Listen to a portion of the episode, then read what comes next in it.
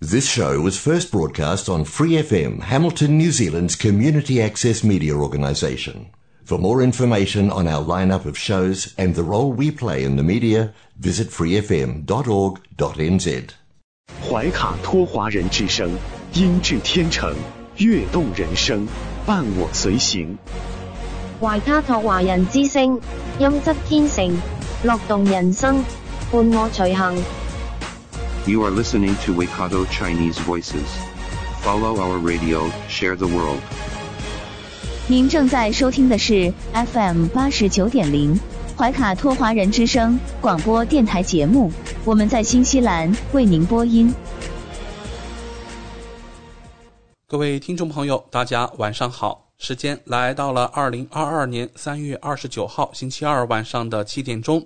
您正在收听的是我们通过立体声调频 FM 八十九点零和微信公众服务号博雅文创为您并机播出的怀卡托华人之声黄金时段的华语广播电台节目。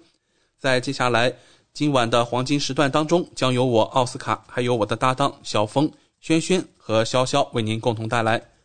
首先和您见面的栏目依然是您熟悉的《中新时报》特约播出的读报时间。您将了解到明天即将出版发行的《中新时报》各个版面的精彩内容。关注天下，服务新华，主流视野，时代情怀。读报时间由《中新时报》特约播出。周二的中文广播节目，我们首先进入到了由新西兰南北岛全国发行的《中新时报》特约播出的读报时间。主持人小峰和奥斯卡会在这里和听众朋友们分享明天即将出版的《中新时报》各个版面的精彩内容。我们首先来关注一下《中新时报》版号 N 零二新西兰国内新闻。新西兰疫情最新播报：卫生部周二宣布，新西兰社区中有一万七千一百四十八例新的新冠病例，有八百四十二人住院治疗，其中二十六人在重症监护室或高度依赖病房。住院人数比周一的八百六十一人有所下降，重症监护病房的人数增加了五人。卫生部还宣布了三十四例与新冠相关的死亡事件，这些死亡事件发生在过去十天内，但直到最近才通知该部。卫生部解释说，延迟报告可能与人们的死因与病毒有关，而不是直接死于病毒。还有，他们是在死后才被发现感染了。死亡的三十四人中，北地和霍克斯湾各两人，奥克兰地区十七人，怀卡托两人，丰盛湾、湖区和南地各一人，五人来自惠灵顿地区，三个来自坎特伯雷。三十多岁一人，五十多岁一人，六十多岁五人，七十多岁九人，八十多岁七人，九十多岁十一人。其中包括十七名男性和十七名女性。现在公开报告的死亡人数达到三百零三人。报告死亡人数的七天滚动平均值现在是十五人。昨天周一宣布了一万两千八百八十二例社区病例。让我们来看《中新时报》A 零二新西兰国内新闻第二篇文章：新西兰逐步放宽疫情防控要求。新西兰政府宣布了在疫情防控规则上将实施新的变化，包括取消户外的所有聚集限制，以及民众在进入商业场所时必须使用应用程序进行扫码登记的要求。酒店和其他场所的室内聚集人数限制从一百人增加到两百人。此外，四月四日起，进入商场等场所将不再需要展示疫苗接种证明。教育工作者、警察和国防部队工作人员不再必须接种疫苗，但是在医疗保健机构、惩戒所、老年护理机构和边境工作的人仍需要接种疫苗才能工作。新西兰总理杰辛达·阿德恩表示，根据建模显示，此轮奥密克戎疫情将在四月初达到高峰。他称，目前新西兰新冠疫苗接种率高，有更好的数据来确定哪些环境是高风险的，因此达到峰值后将能够放松限制。根据新西兰卫生部二十八日公布的最新数据，新西兰新增一万两千八百八十二例本土新冠肺炎确诊病例和十一例死亡病例。目前需入院接受治疗的新冠病例达八百六十一例，其中二十一例在重症监护病房。据统计，目前新西兰的新冠病例累计已经超过了五十万例，而且这些病例大多是在奥密克戎流行期间确诊的。一位新冠建模师指出，在此轮奥密克戎疫情当中，新西兰可能还有数百人死亡。下面来关注《中新时报》版号零二第三篇文章：新西兰边境开放日期临近，澳洲仅三分之一民众接种加强针。随着边境开放日的临近，两周后的四月十三日，来自澳大利亚的游客则可以免隔离入境新西兰。届时，对于新西兰社区的疫情又将充满更多未知因素。澳大利亚卫生官员承认。人们已经将新冠大流行翻篇，甚至懒得去打加强针疫苗了。截止周一，只有三分之一合资格的澳人接种了加强针，高接种率或许让人们觉得可以高枕无忧。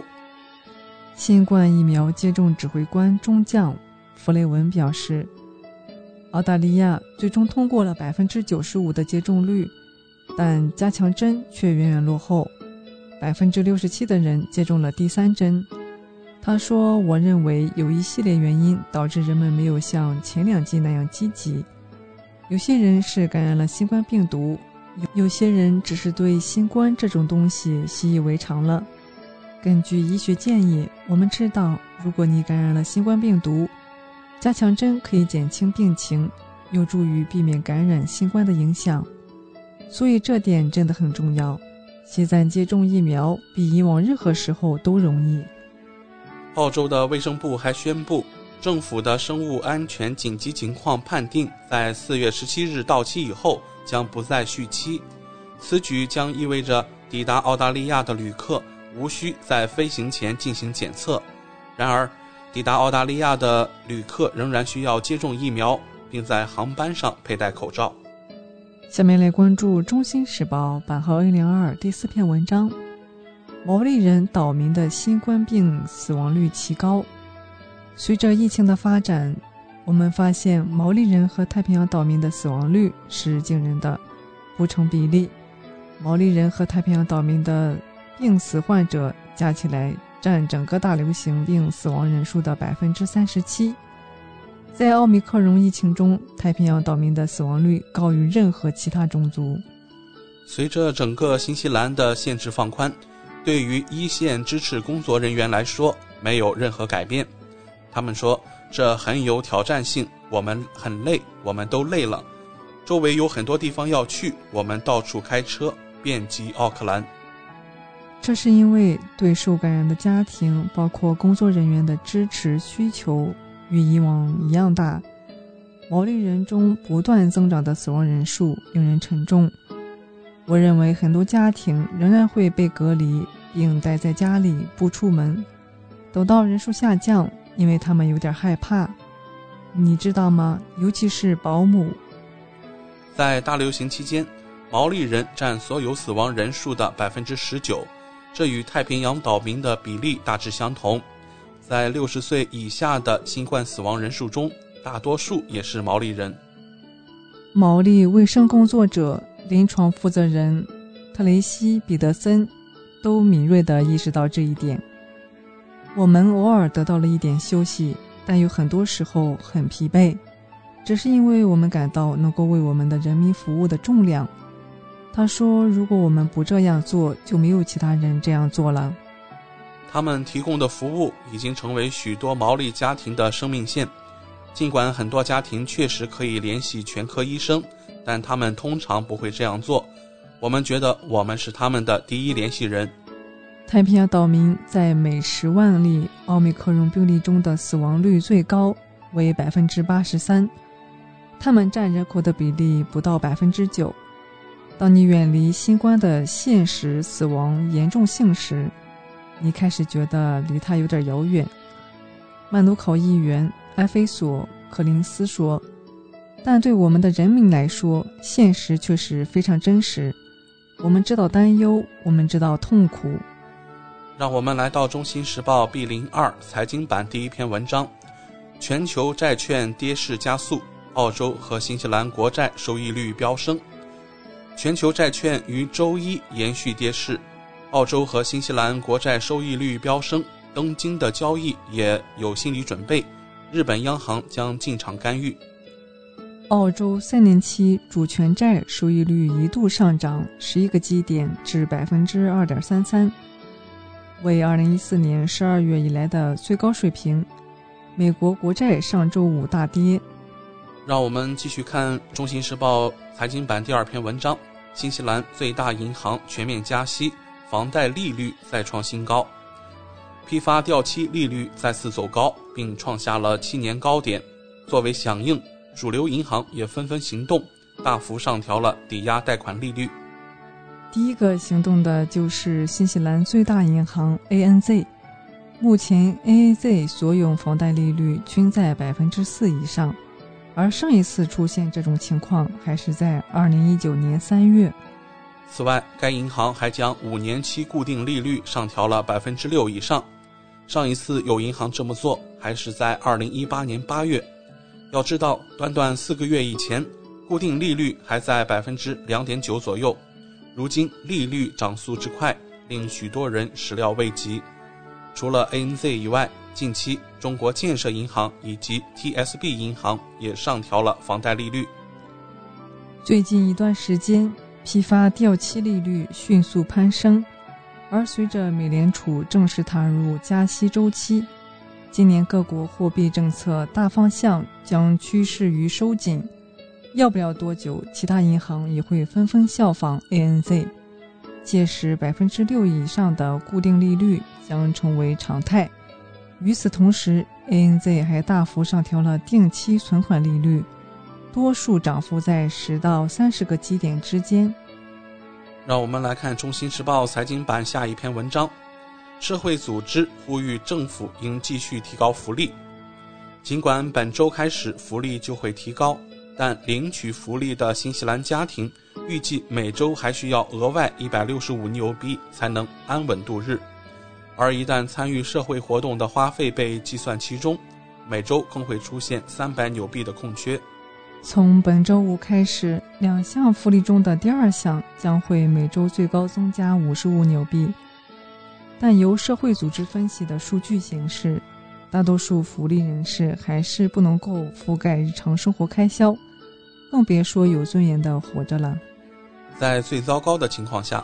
他们会因缺少数百纽币而出现无法获取食物和其他基本生活用品的情况。该组织通过计算一个常见家庭的十三种不同预算计划，并和他们的福利收入进行对比，十三组模式中十二种都无法覆盖日常开销。即使将本周的福利增加计算在内，一对有三个孩子的夫妇在寻工政策支持下。依然需要额外的一百六十五纽币以支付租金、食物和能源账单，而一旦将参加社会活动的支出增加在内，例如体育活动和意料之外的支出，差距将会高达三百零七纽币。相关社会组织希望将福利水准提高到可生活水平，将最低工资二十一点二纽币每小时提高到生活工资。二十二点七五纽币每小时，增加残疾人津贴，撤销所有伴侣规定，移除惩罚机制，撤销所有在社会发展部的欠款，以及更好的获得日常补给支持。历届政府的福利上调都无法跟上生活成本的上涨，本周的福利增长幅度只能够刚刚好跟上社会福利专家建议团队在二零一九年的建议水平。然而，当时该建议团队敦促政府应该立即增加福利，因为家庭已经开始出现数百纽币的缺口。而自该建议后的三年，生活成本又再次出现急剧上升。让我们来到《中新时报》B 零三留学移民版第一篇文章：亚裔家长厌倦了白人中产家庭的道德优越。一项新的研究探讨了亚洲和白人父母之间在学校教育方面出现严重裂痕，并揭示了两个群体之间的观念差异。作为研究的一部分，悉尼科技大学学者克里斯纳和探访了部分家长。一项新的研究发现，亚洲虎爸虎妈厌倦了白人中产阶级父母认为自己在道德上较优越。悉尼科技大学何副教授采访了五十名亚裔和澳洲白人父母，发现两组之间存在鸿沟，尤其是在学校教育方面。他说，在竞争日益激烈的教育环境中。澳洲的亚裔父母取得了不成比例的成就，这在澳洲白人中产阶级家庭中引发了新的焦虑。他发现，中产阶级白人父母利用他们对学校社区的参与和志愿服务来凸显差异，以摆脱与所谓的“虎妈式”教育的相关竞争做法。这被视为亚洲现象。虎妈式教育为几乎完全专注于取得学业成功的专制策略。他与白人中产阶级父母交谈，他们厌恶地描述这些孩子在他们的生活中接受辅导，不知道如何应对没有教过他们的事。这些父母认为，相对于白人中产阶级学生的天生能力，亚洲父母这种相关的课程辅导是欺骗的行为。我们的澳洲亚裔成员表示。他们非常努力的工作，包括通过辅导，已在精英学校获得一席之地。他们赢得的成功，何副教授希望他的研究发表在一系列学术期刊上，以帮助将这些问题公之于众。我们需要就此类引起的焦虑问题进行更坦诚的辩论。让我们来到《中新时报》C 零三房产版第一篇文章。政府向投资者的抵押贷款比去年减少了十三亿纽币。现在是政府宣布采取措施平衡房地产市场竞争环境后的一年，与二零二一年相比，政府向投资者提供的抵押贷款减少了十三亿纽币。储备银行的最新数据显示，二月份抵押贷款再次疲软，总计五十七亿纽币。比二零二一年减少约十九亿纽币，投资者的抵押贷款跌幅十三亿纽币。有首席房地产经济学家认为，鉴于过去十二个月发生了重大变化，这并不令人惊讶。2021年3月，政府宣布了一套住房政策，试图帮助首次购房者进入市场，因为房价在一年内增长了20%。据透露，投资者在房产买家中占了最大份额。储备银行在十一月收紧了对贷款的限制。二零一三年的一项措施被称为贷款价值比 （LVR），从而使投资者的处境更加艰难。为应对二零二零年新冠的经济影响，贷款价值比被移除，随后于去年三月恢复。银行现在只能将其新增贷款的百分之十借给想要介入房屋价值百分之八十以上的自住业主。对于投资者来说，介入超过百分之六十的房产价值，最多需要百分之五的新贷款。储备银行还一直在提高利率，以冷却房地产市场，再将利率降至创纪录的低点，以在新冠期间保持资金流动。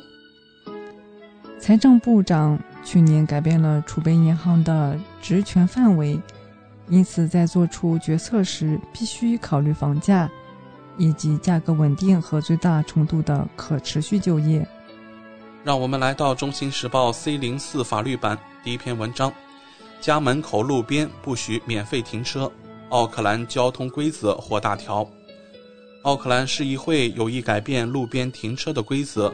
居民或无权将车辆停在家门口的公共道路。根据最新停车草案，奥克兰将有数十条干道取消路边免费停车，可能引入收费停车。另一方面，市议会计划建造更多的公共交通设施，例如步道、无障碍停车位、自行车道和公交专用道。该草案现开放公共咨询，民众可于四月一日至五月一日期间提供反馈。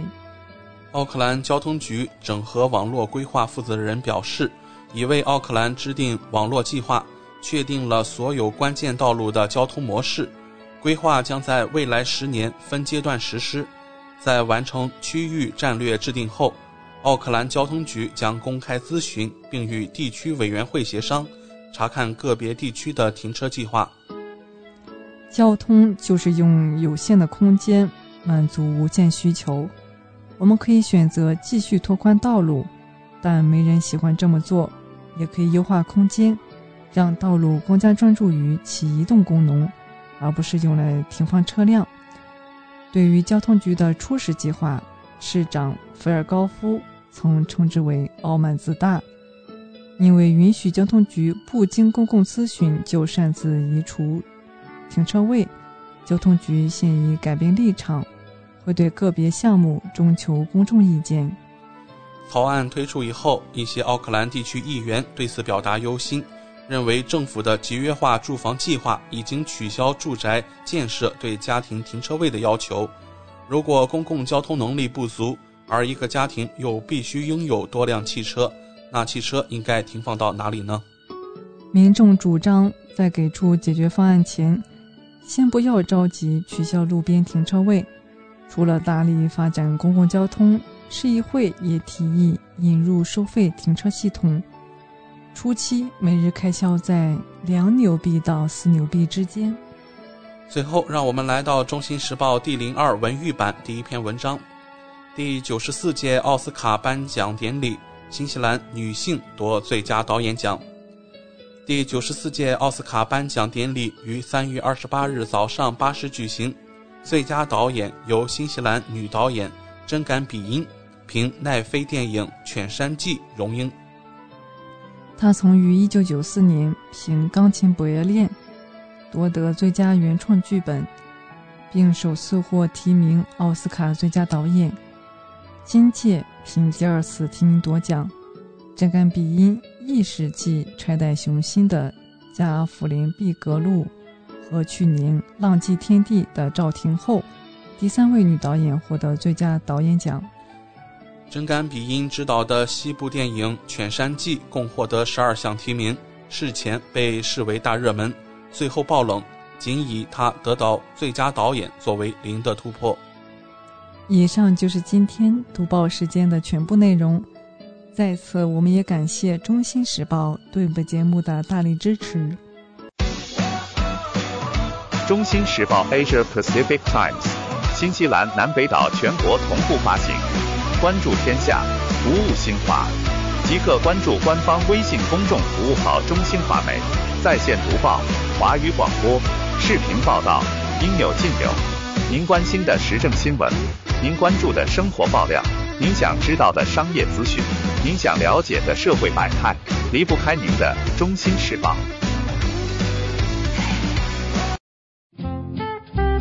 您正在收听的是怀卡托华人之声，调频立体声 FM 八十九点零，这里是新西兰中文广播电台节目。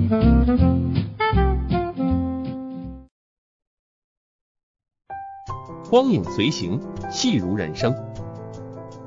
怀卡托华人之声中文广播带给您精彩经典的影视剧和纪录片分享，让我们与您展开一段胶片之旅。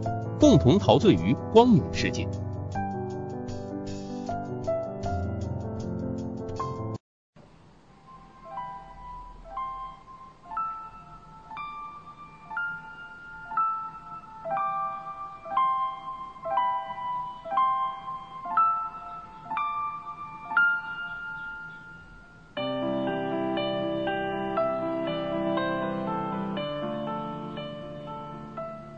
亲爱的听众朋友们，新西兰怀卡托华人之声一直陪伴您，我是主持人轩轩。光影随行，戏如人生，分享精彩的影视作品，无论是电影、电视剧，还是优秀的纪录片，都会陆陆续续来装点您的生活。今天呢，我们先来看这样一个，也是个好消息啊。据说呢，TVB 由于疫情呢，应该是停工了，呃，应该是两三个周了。那即将正式复工。是的，是的，从本周开始呢，TVB 的很多部的剧集都已经恢复了拍摄。比方说呢，从呃像《爱回家之开心速递》啊，传出了有几名艺人确诊之后呢，TVB 是陷入了停工的这样一种困境。嗯，至今呢，这个损失应该说已经达到了七位数。在三月二十日，呃，港媒《东方日报》独家报道称，TVB 考虑到疫情放缓之后呢，啊，损失过大，已经决定呢，从二十一号开始正式复工。首批复工的剧组呢，有《回归》《曙光》《清宫》《破毒强人》。呃，那在此期间呢，TVB 也是严格的执行了防疫的标准，将采取核酸检测、严格消毒等措施，并且呢，尽量呢先拍人数比较少的戏份，或者是室内戏。好，那曾经的师弟郭晋安接受采访时呢这样说：“既然公司说要复拍，那就要复拍，自己要小心一点，尽量做足防疫措施，比如呃对戏的时候呢不摘口罩，正式拍摄的时候才将口罩取下来。那当然了。”嗯，放工吃饭，大家也不会聚在一起，自己会找一个位置呢，单独的去进餐。回到家就立刻消毒，然后做检测。呃，曾经是确诊，现在已经康复的演员叫陈佳慧，表示自己刚刚收到了复工的通知，那将会调整到最好的状态来进组。呃，还有一位曾经确诊的演员啊，叫周家乐，说呢。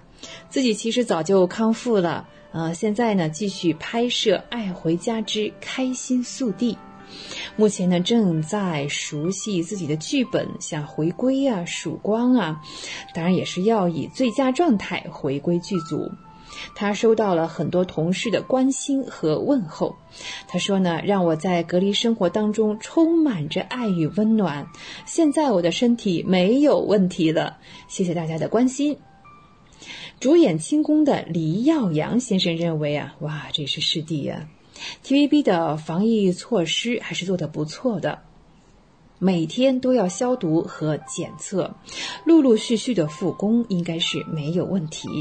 那这个阶段呢，嗯，差不多之后呢，既然决定复工了，就代表大家都清楚了自己的健康状况，并且会把风险降到最小啊。同时要拍呢，也是拍风险最小的戏份吧。值得一提的是呢，早前流出的一张啊电影城内的这个通告啊，说是呢，嗯，TVB 在今年的二月底啊，已经有将近五百名的同事，呃，是感染了，并且要接受这个隔离，与全港的感染的比例大致呢应该是相同的。呃，但是大部分呢，实际上是在公司之外感染的这个疫情，嗯，但是已经复工的，现在来说可能有四五十位吧，哈，十分之一的样子。那毕竟停工带来的损失实在是太大了，等到疫情完全平息再复工，恐怕也是承担不起这个成本。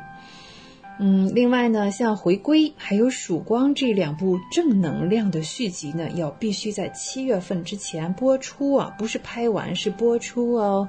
那现在再不拍，恐怕就真的好来不及了。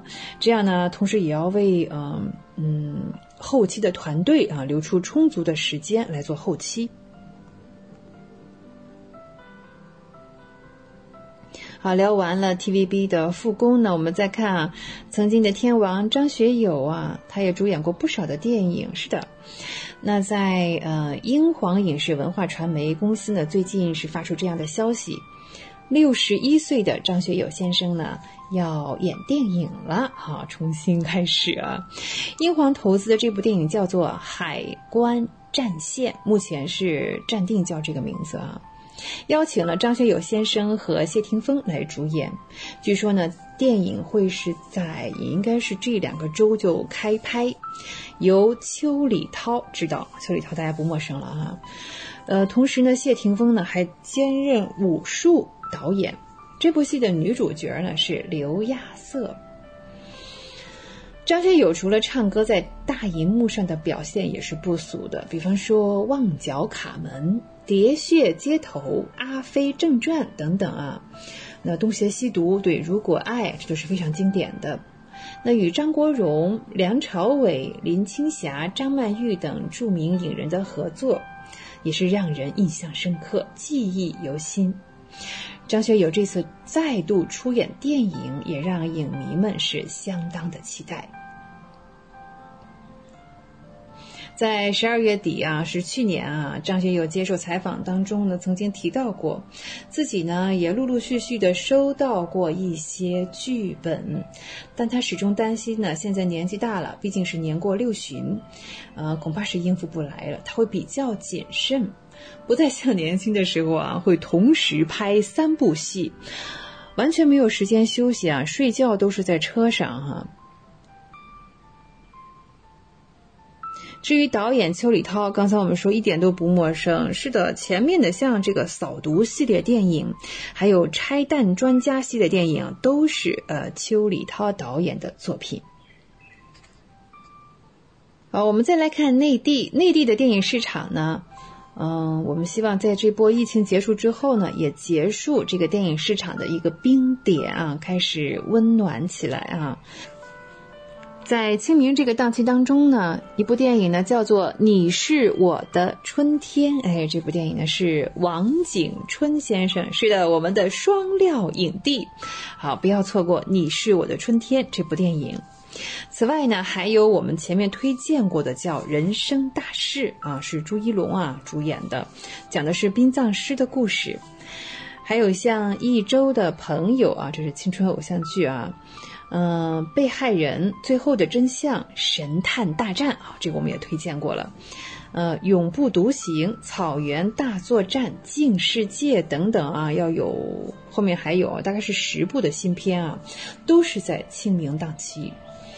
这个我们要说啊，他们的质量啊，应该说是竞争的一个重点啊，因为这个十部片子就清明节这个档期来说，应该不算少了。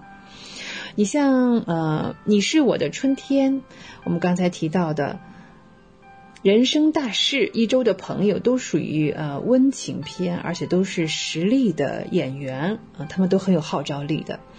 此外呢，像被害人、呃神探大战这样，都属于悬疑题材的电影。呃，另外呢，也当然小朋友们是不能忽视的，像《草原大作战》还有《精灵旅社》第四部是动画片。由于在春节期间呢，影院呢提高了票价啊，翻番的提高了票价，让很多观众呢开始对电影院望而却步。呃，在短短的清明三天假期当中呢，要有十部的新片，哎呦！不知道这个，嗯，能不能补偿春节档期那种不当的操作啊带来的损失？更重要的是哈，现在我们有百分之五十三的院线啊都是停业的这样一种状态。嗯，这十部新片恐怕有的会撤档，也不一定哦。这里我们要提到另外一部影片，叫《最后的真相》哈，这是黄晓明先生主演的。其实呢，这部《最后的真相》曾经已经撤档过一次了啊，那是在什么时期呢？对，是。古董局中局当时是二零二一年的暑假啊，古董局中局嗯空降了之后呢，最后的真相其实当时已经定了哈，结果呢就直接撤档了，他不敢跟这个古董局中局去拼一拼，就让人对这个电影的质量哈就很感兴趣是吧？啊，如果这一期再撤档的话，那就是第二次撤档了，最后的真相啊。嗯，撤档之后去哪里呢？最好是不要啊。那在五一的这个档期呢，也是有八部的新片，还有后面随之而来的暑期，嗯、国庆，哎，这都是国产这个大制作专属的档期。还有前期呢，我们推荐过的《神探大战》，是的，由刘青云先生主演的哈、呃，也是在四月二日将在全国上映。《神探大战》呢，其实在二零一八年就拍完了，然后陆陆续续呢也传出了要上映的消息。嗯、从二零一八年到现在，这已经是啊四年了，是吧？五年四五年的时间才确定了要上映。那跟二零一九年当时的预告片相比呢，《神探大战》明显是修改了一部分内容，为了上映呢，也是牺牲了很多的情节。啊，如果这次再撤档呢，作为港片粉又要哭了啊！而且不知道要等多久啊，不是已经等了五年了吗？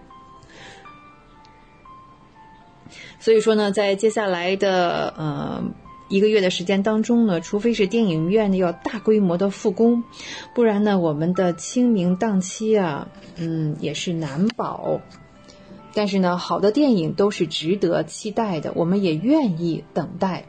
等待疫情好转之后呢，电影爱好者们还会重新走进影院，或者以其他的方式打开电影，分享人生。好，光影随行，戏入人生，轩轩又要与您说再见了，非常感谢您的时间，怀卡托华人之声与您常相伴，再会了。您正在收听的是怀卡托华人之声，调频立体声 FM 八十九点零，这里是新西兰中文广播电台节目。我是您的私人健康顾问，我也是您的保险索赔专家，我更是您的家庭风险管理和理财专家。丽丽谈保险，每周二晚上七点半准时与您相约怀卡托华人之声。亲爱的听众朋友，大家好，欢迎来到您熟悉的莉莉谈保险专题时间。我们邀请纽西兰顶尖的专业保险和理财专家莉莉女士，与收音机前和正在线上收听节目的新朋友、老朋友们打个招呼。各位听众朋友们，大家晚上好，我们又见面了。嗯，晚上好。我们知道您是全球百万圆桌 MDRT 顶尖会员，纽西兰第一位获得全球华人金融保险业最高荣誉国际龙奖 IDA 白金奖的保险顾问，新西兰保险行业大奖 Ascent 最高奖项白金奖和 Apex 最高奖项白金奖的获得者。很高兴您做客我们的节目。谢谢阿斯卡。嗯，上期的节目中，我们聊到了新冠对于保险行业的影响，以及在全球范围内保险公司或再保险公司针对新冠做出的核保或者是保单调整等等。今天我们请丽丽来跟我们聊一聊医疗保险中对于怀孕生产方面的保障。首先啊，请教您，我们购买的高端医疗保险中有针对怀孕生产方面的保障吗？嗯，谢谢阿斯卡。嗯啊、首先第一个要说的呢是，其实怀孕生产呢，它是在我们购买的高端医疗保险中呢，它是属于 general exclusion，叫大免责。嗯但是呢，不同的保险公司跟不同的保险计划，它会有一些怀孕生产方面的部分的保障。嗯呃，有的公司呢，它是作为 loyalty benefit；有的公司呢，它就是在保险中就是以一个小的这种 benefit 出现的。嗯那么 in general 来讲呢，我们在纽西兰呢，怀孕生产是免费的，不需要花钱，然后呢，也不需要等待，因为生孩子嘛，两条人命是很大的事情，所以整个的这个纽西兰的公立呢，其实能够提供非常非常好的保障。那么我其实理解呢，就是因为作为我自己也是三个孩子的妈妈，然后呢，我很多的客户，你比如说从国内来的移民，啊、然后呢，或者在这边生第一胎，有的时候可能是第二胎，嗯。很多人他都可能会比较焦虑，因为没有什么选择。因为在国内的话，大家可以选择去啊、医院，然后找不同的医生，是的然后呢，主任医生啊等等。那么在纽西兰的话呢，因为我们的公立医疗系统呢，其实能够给为产妇啊、提供非常好的照顾，然后包括新生儿，所以呢，其实它整个的服务都是免费的，而且不需要等待。所以呢，我们在纽西兰呢，我先跟大家简单的讲一下我们在这边就是怀孕生产整个的一个程序。嗯啊，那当然就是说如果。啊，收音机前的听众朋友们呢，如果对这方面没有什么太多的概念的话呢，可以正好趁这个机会呢，可以了解一下。然后我们再来谈到是说保险，我们的医疗高端医疗保险中是否有对这方面的一些部分的一些保障。首先来讲呢，当我们就是说啊怀疑自己怀孕了或者发现自己怀孕了呢，嗯，大多数的情况呢，我们有第一个去见的这个相关的专业人士呢，要么是家庭医生，要么呢是助产士。那么在纽西兰呢，助产士他是独立的助产士，然后呢，很多人他可能会选择先见自己的家庭医生，因为毕竟家庭医生对自己的很多信息他都很了解。那么在家庭医生那边呢，我们可以做免费的这个再次的验孕的这个测试，就会比较准确。然后呢，可能一旦确定了怀孕之后，那家庭医生通常呢会给我们开验血。可能就会是初步的第一次的这个验血，那验血是不需要花钱的啊。那么，所以呢，只要我们享受免费的公立医疗，那整个这个生产从最初期到产后这些整个的一套都是不需要花钱的。那么我们验血之后的话呢，那当然什么都是正常的话，那家庭医生呢就会建议我们去找这个独立的助产士，找 midwife。那独立的助产士呢有很多很多，有讲中文的，有讲英文的，然后包括有的呃就是各个。啊，国籍的可以讲不同语言的都行，我们可以根据自己的需求，啊，或者身边朋友的介绍去选择适合我们的，并且他是能够，就是他有时间可以照顾我们的，因为毕竟来说，怀孕有九个月的时间，那么这个。助产士需要从头跟到我们，一直到出生之后，甚至宝宝在可能前一两一个月都是前两周到一个月都是属于助产士的这个范围，回头之后才会转到 Plunket 那边去。那么当我们联系了这个助产士呢，然后助产士他也有时间，他会跟我们签订一个就是这个护理的这个合同。那么之后的话呢，这个助产士他会负责我们整个怀孕期间的这个所有的，包括我们的检查。然后呢，当然这个呃，刚开始从怀孕初期呢，可能我们在见这个助产师呢，可能就是。每一个月可能见一次，然后呢，到了怀孕的后期的话呢，看不同的 trimester，那我们可能再见助产士会变到频繁到一个礼拜一次。那如果怀孕中我们有出现任何的其他的 complication，比如说妊娠糖尿病，这是比较常见的，尤其在华人朋友中间其实是蛮蛮常见的。那么可能就是助产士会对我们有一些额外的一些监测。那么在怀孕中呢，通常来讲呢，我们需要做两到三次的 B 超，那么这个 B 超呢，通常第一次呢是看我们这个就是判断我们这个胚胎的大小，然后看我们这个预产期是什么时候，然后呢，第二次的 B 超呢大概是在十周到十二周的样子，然后呢，这个是作为这个啊。唐氏综合症的这个筛查，我们叫 Nuco Scan，然后通常是在纽西兰是有这个做 B 超加上做验血来完成的。那这个大家可能有生过孩子的都知道，这个都是免费的。嗯，然后呢也不需要花钱。那有的可能有的朋友会讲说，为什么我们在怀孕中的 B 超有时候需要花一些钱呢？其实这个是跟检查机构不一样，然后呢，它可能。呃，申请到的政府 funding，或者是说它制定的价格不一样，那有很多的地方我们是可以选择免费。去做这样的检查完全不需要花钱，也有部分的检查机构要收一部分的钱。你比如说，有的地方可能要收五十块钱或者是什么样的。那当然，就像我讲的，大家可以选择不需要花钱的地方，所以那整个整个过程就都不需要花钱。然后第二次的这个 B 超呢，就刚才我提到第三次的 B 超呢，可能就是在二十周的样子啊，可能再做一个这个 B 超，看看这个孩子成长的这个问题。那个时候就能够看到性别了。我们大家就是想要知道的这个性别。那么，呃，所以呢，这个是我们在正常情况下怀孕生产中可能会牵扯到的，有定期的验血，然后呢，助产师会给我们开验血单，然后呢，有定期的这个独立助产师帮我们监测心这个胎呃胎儿心跳，然后呢，包括测验我们的这个。啊，就是做尿液检查，看看就是比如说血糖啊等等这些东西，嗯，啊都会在里面。然后包括我们的这个 B 超。那如果是说我们在怀孕中有遇到一些高风险的一些问题，比如说妊娠糖尿病啊、妊娠高血压等等这些，那么通常呢，助产师会推荐我们到公立医院去见这个专家。公立医院有专门的妇产科的这个专科，那这样的这个见专科也是。也不需要花钱。然后在这个时候呢，往往这个可能 B 超就会比较频繁，可能就是每次去见专科都要再做 B 超，可能就变成每个月做一次。嗯，所以呢，可能不同的人的情况不一样，可能就是有的时候可能接受的服务，可能有的人觉得说。啊，非常的密集，我能够做的检查，或者是见医生。有的人觉得说，好像哎，整个孕期好像也没有什么太多的检查，也没有什么人理我这样子。那但这个主其实就是根据就是产产妇具体的身体的情况跟胎儿具体的情况。然后我们生产的话呢，嗯，我们可以选择在两个地方生产，一个是公立医院，另外一个是生产中心。那么这两个呢各有各的优缺点，当然我相信很多人有自己的 preference，有的人选择在家里也可以。那么呃这个在医院里头呢，那好处呢肯定就是说，因为万一有什么意外的话呢，它可能比较能够快的能够应付。然后呢，在这个生产中心的话呢，环境可能比较 relax 一点，很多人他可能会比较喜欢。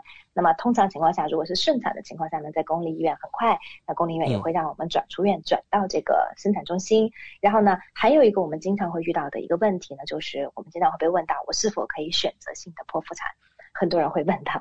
那么呃，我们如果是在公立医院正常生产的话呢，那他这个。通常情况下，医生是不会建议我们去选择性的这个剖腹产的。那除非就是说我们在生产中遇到困难，然后呢，或者需要紧急剖腹产这种情况，那正常的情况下都是在鼓励我们顺产。那么这个呢，就是谈到我们整个在这个生产过程中，可能就是说正常的一种情况。那么现在我们来谈谈这个保险里面对这个怀孕生产的这个保障。嗯，那么首先来讲呢，刚才我提到了大多数的高端医疗保险。它对于怀孕生产呢，它都是在大免责，因为我们公立医院能够免费提供这方面的保障。因为我们之前在谈到高端医疗保险呢，我们也强调了这一点，就是说我们纽西兰的高端医疗保险，它是建立在公立医疗的基础上的，所以公立医疗能够及时救治的东西呢，呃，我们的医疗保险都会用不上。刚才这我提到的怀孕生产就是其中一个典型的例子。嗯，那么呃，我们的保险中它对怀孕生产会有一些什么样额外的保障呢？第一个。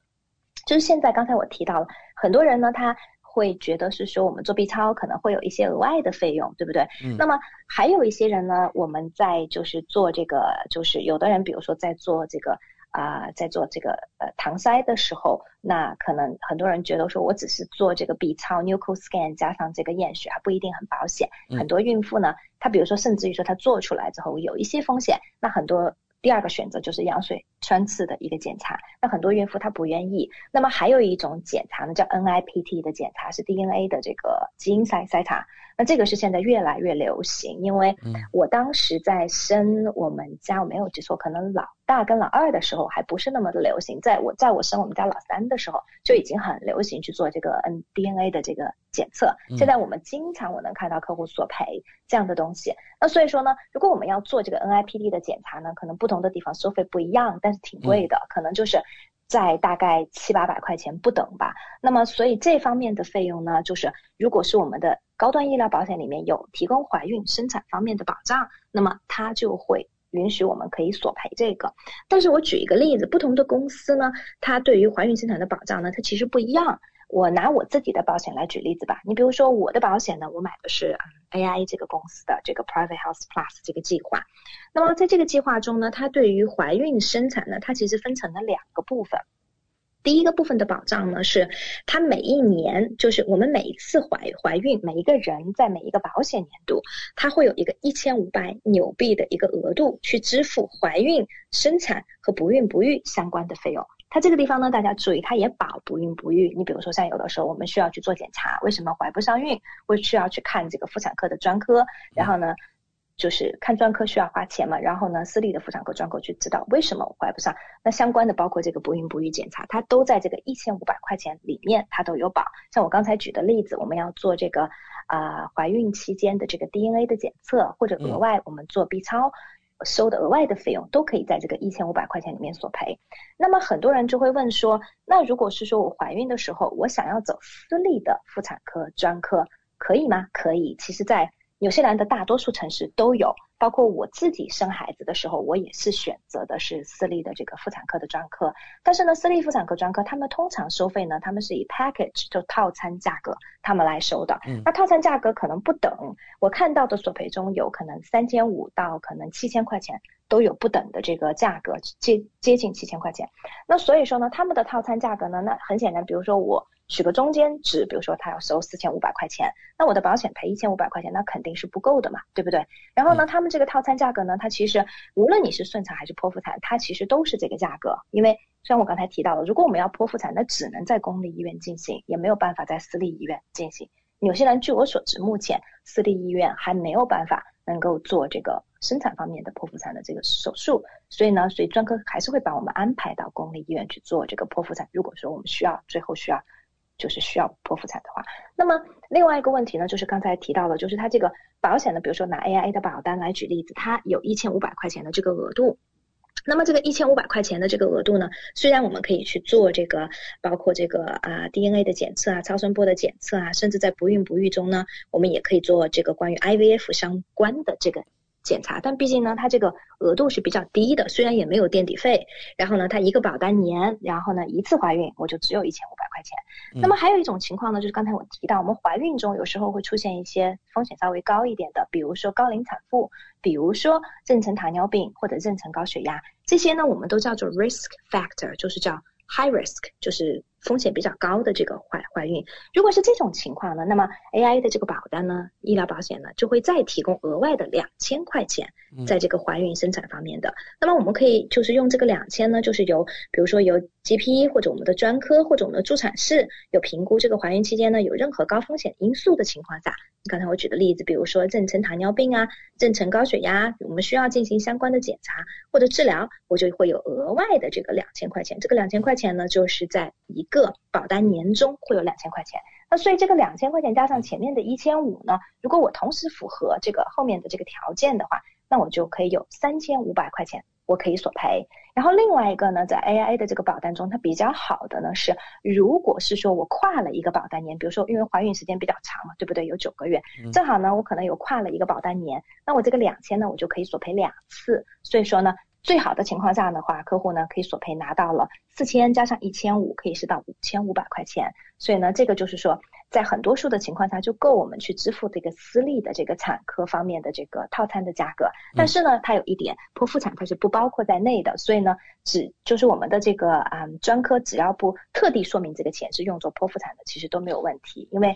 呃，我们在生产的时候并不知道会是顺产或者是剖腹产，而且这个钱我们是提前交嘛，对不对？嗯。那所以呢，这是刚才我谈到的第一个，就是我自己的这个保险公司。另外一个呢，就是我谈一下市面上最大的两家医疗保险公司，一个是 Southern Cross，一个是 NIB，这两家公司都是买的人也特别的多。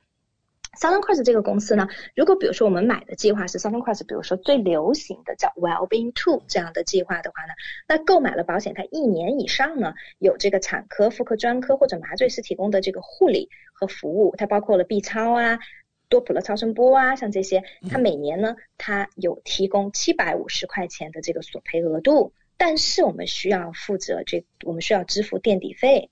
然后呢，所以它有一些条件，第一个是要等十二个月，然后呢，第二个呢就是我们需要付垫底费，它最多会赔到七百五十块钱，所以它额度呢不多不多。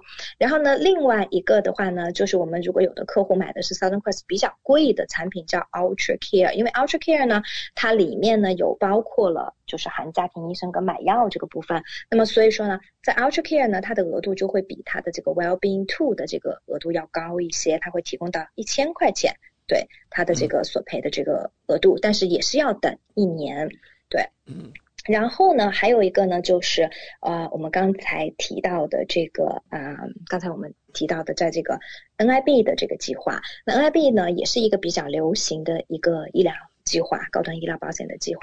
那 NIB 的话呢，它对于单次怀孕来讲呢，在一个保单年中呢，它目前的额度算是最高的，在。行业中，目前就是三三家公司对比中，在这三家公司中算是最高的。它每年呢，每一次怀孕，它每一次怀孕，它可以提供到四千块钱的这个关于怀孕中有家庭医生、专家或者是助产士评估怀孕期间有高风险因素。它这个注意大家注意，就是它有高风险因素需要进行相关检测等等。然后呢，它会保到四千块钱。但是呢，NIB 的它这个四千呢，它仅仅是叫做 obstetric care 的这个。就是 benefit，它不会把不孕不育这一点，所以呢，这个是一个小的这个区别，对，而且呢，它也是有特别说明是剖腹产还有宫外孕，它是不包括在里面的。对，所以这就是呢，可能市面上比较流行的三家公司，我们刚才做的一个这个对比。感谢丽丽带来详细的介绍。那大家比较关心啊，我们在索赔的时候需要注意哪些问题呢？嗯，索赔的时候呢，刚才我提到，就是刚才在介绍这个就是这几家保险公司的产品的时候呢，第一个就是不少的公司它都有等待期。然后呢，你比如说刚才我举的例子，AIA 的这个公司呢，一千五百块钱的这个呢，它要购买保险两年以上，两千块钱的这个额度呢是没有任何等待期的。然后 Southern Cross 呢是有一年的等待期，然后呢，呃，NIB 的这个保险呢是要购买完保险以后的这个怀孕，对，就是你不能够是在买保险之前你就怀孕了，所以她要等到购买保险以后。的这个怀孕，然后她才会保。然后呢，还有就是剖腹产，它不包括在里面。然后有的公司呢，它会保不孕不育的治疗。然后呢，有的公司呢，它不包括这个不孕不育方面的这个治疗。然后还有一个呢，就是我们在索赔的时候呢，因为刚才我提到了，就是我们如果要走私立的这个。产科专科的话呢，然后呢，再跟产科专科的沟通，然后包括我们在这个支付这个这个专科的费用在索赔的时候呢，我们可能有时候需要注意一下，因为刚才我提到了保险公司因为索赔中它还是会有一些限制，所以呢，像我们的客户呢，我们都会及时提醒他们，在怀孕的初期我们就会提醒他们。那除了您刚才的介绍，还有哪些保险对于怀孕生产有所保障呢？嗯，没错，就是怀孕生产呢，因为是个风险很高的事情，对于妇女来讲，那所以说呢，我们经常也会遇到客户会询问，是说，呃，那我们的大病保险会保吗？我们的人寿保险会保吗？嗯，那我们从这个就是 general 的角度来讲呢，那如果我们因为怀孕遇到了，你比如是说很不幸遇到了风险非常大的，然后比如说导致引发其他的并发症去世，那人寿当然是会赔。因为人寿保险它没有这个方面的免责，我们之前已经提到过了。有些人的人寿保险它没有免责，好的人寿保险我是这样，没没有免责，它是真的是非常好非常好的人寿保险。那大病这个保险呢，如果我们怀孕中遇到了意外，就是有一些并发症符合这个大病的这个索赔，那当然大病保险它也是会。赔的，我之前有遇到过，就是呃，客户因为怀孕引发的肺动脉高压非常大的这个疾病，最后大病也是有索赔。虽然救治呢是在公立医疗免费进行的救治，可是大病保险呢是正常索赔。大病保险它就是说，只要你符合它的条件，无论是我之前提到过的，我们因为不幸感染了新冠，然后呢进重症监护，或者是我打了疫苗造成了一些，或者因为怀孕造成了。这个严重的一些啊反应，只要达到了它的这个索赔的标准，它都会理赔。另外一个呢，就是我们的大病保险里面呢，有的保险公司呢，它其实里面它有赠送一些保障，怀孕生产方面的保障。我还是拿我自己的保险来举例子，因为这个比比较好举举例子。比如说 AIA 的保险，它里面有赠送叫新生儿保障。新生儿保障呢，就是。它是自动送的，你购买了这个大病呢，它就自动会送。就是说啊，如果是说这个新生儿出生出现了五种中的任何一种。的这个先天性的残疾，那么它就会一次性的理赔。你比如说像兔唇、唐氏综合症、脊柱裂，然后呢失明、完全失明，或者是说缺少就是两个这个啊我们的肢体，包括手或者脚等等这样子。嗯。然后先天性肢体残缺这些，它就是会有新生儿的这个保障里面的这个索赔。然后呢，嗯，当然它这个它是说的，它这个就是定义是要就是出生的时候患有。五种特特定先天性疾病中任何其中一种，并且在出生三十天后要存活下来，然后呢，他会赔到我们的保额百分之五十，最高达到五万块钱。但是呢，我们索赔这个不会降低我们投保的，我们大人投保的这个重疾保险中的这个保额，它是它是不会降低的。所以这个是大病中第一个是自带的。另外呢，我们在购买大病保险呢，我们可以选择性的投保呢，它叫。Maternity 的一个保障就是怀孕生产方面的这个保障，当然这个选择性的这个保障呢，它叫 optional children and maternity benefit，就要单独的加钱，当然也不是很贵。那这个保障呢，它其实主要是把怀孕中呢三种比较严重的这个。怀孕中出现的意外，第一个呢，子痫，我之前也有客户索赔过。然后第二个是葡萄胎，然后呢，第三个是弥散性血管内凝血，就叫我们英文简称叫 DIC，这个是很严重的。那我们遇到任何这三种中的这个怀孕中的 complication，这个妊娠一定都需要终止，因为风险是非常大的啊。那么所以呢，它我们如果有加选这样的保障的话呢，那么它就会理赔，但它理赔呢，它因为这个加选的这个保额并不是很。就是这个这个这个保障并不是很贵，所以它的理赔呢就只有一万块钱，也不是很多。但这个理赔呢也不会降低我们本来购买的大病的这个额度。所以目前来讲呢，这个就是我们的重疾中能够对我们提供的这样的一些保障。对，感谢丽丽今晚带来医疗保险中对于怀孕生产方面保障的精彩介绍，和听众朋友分享了最新的业界资讯。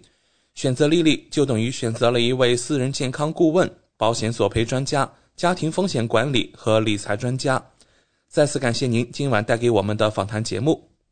嗯，谢谢大家。如果大家还有额外的问题呢，欢迎大家下来以后呢，可以联系我，添加我的微信，微信 ID 呢是 N Z L E E L E E，或者搜索我的手机号码零二一八九六三五八，然后可以单独跟我咨询。嗯，好的，谢谢丽丽，我们下周老时间和大家空中电波再见。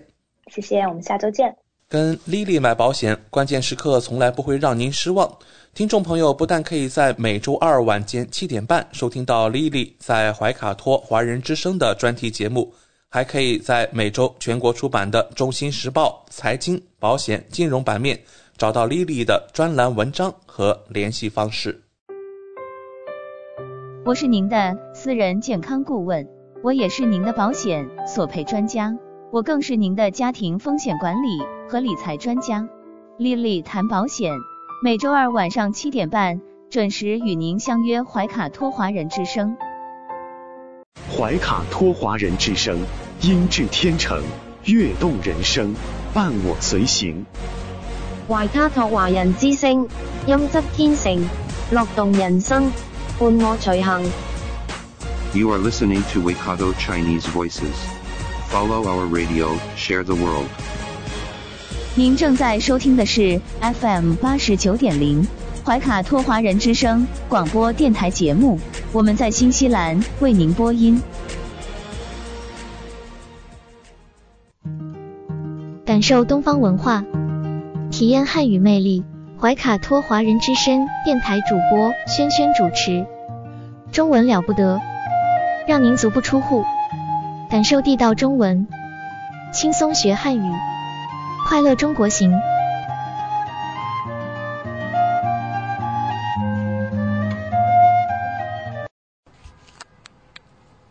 亲爱的听众朋友们，这里是怀卡托华人之声为您效劳。接下来呢，还是轩轩为朋友们带来中文了不得。无论在祖国还是海外，熟悉的乡音总是让人感到温暖亲切。中文不但博大精深，而且好学好玩，很有趣。比如我们这个小栏目的名字“中文了不得”，还可以说不得了，更可以说了得。像这样的排列组合方式，在全世界的语言中恐怕是独一无二的。那在每期节目中呢，我们一起来聊一聊中文学习的知识点，像重点啊、难点啊。此外呢，每期再介绍一些中国文化常识，可以和我们的汉语学习相结合，活学活用，事半功倍。今天呢，我们先来看这样两个词啊，我们经常用的“异常”“反常”。哎。异常、反常，好，我们来比较一下啊。这个两个词呢都是形容词，异常、反常都是形容词，表示呢与一般的情况不一样，但是呢在语气当中呢是有差别的。我们先来聊这个异常啊，异常表示和普通的情况不同。表示呢要引起格外的注意，这个语气呢是比较重的，对异常的语气是比较重的。还是举个例子啊，比方说呢，在地震发生之前呢，一般都是有征兆的，呃，震中地区呢往往会出现许多异常现象，啊，是的，比如说老鼠搬家呀，嗯，呃，诸如此类的啊。那好，地震发生之前一般是有征兆的，震中地区往往会出现许多异常现象，啊，要格外注意啊，异常现象。异常呢，它除了是一个形容词之外，它还是一个副词，它表示非常特别这样一个意思。好比说啊，今年的春天异常寒冷，或者今年的夏天异常闷热啊，形容气候。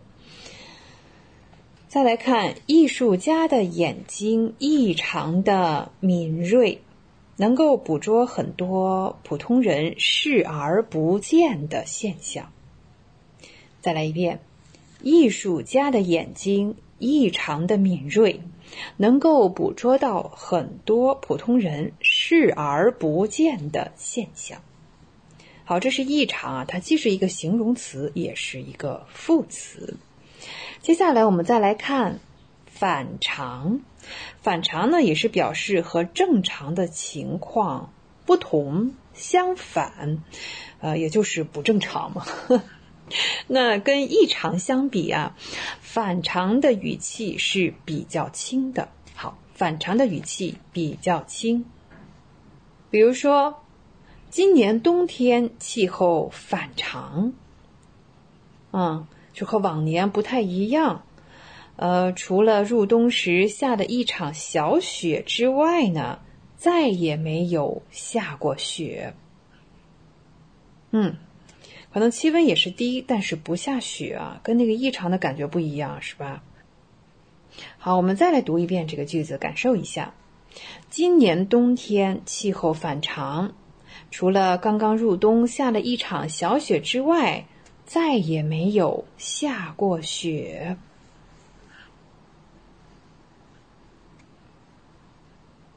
好，我们再来举一个例子。嗯，我们今年的粮食丰收，一方面粮食丰收，另一方面呢，粮食的价格却大幅上涨。哎，很很多人呢对这种反常的价格呢感到不解。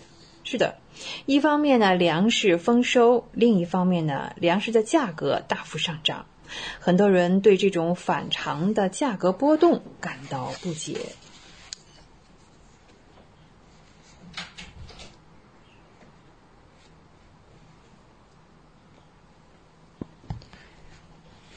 刚才呢，我们比较了异常和反常。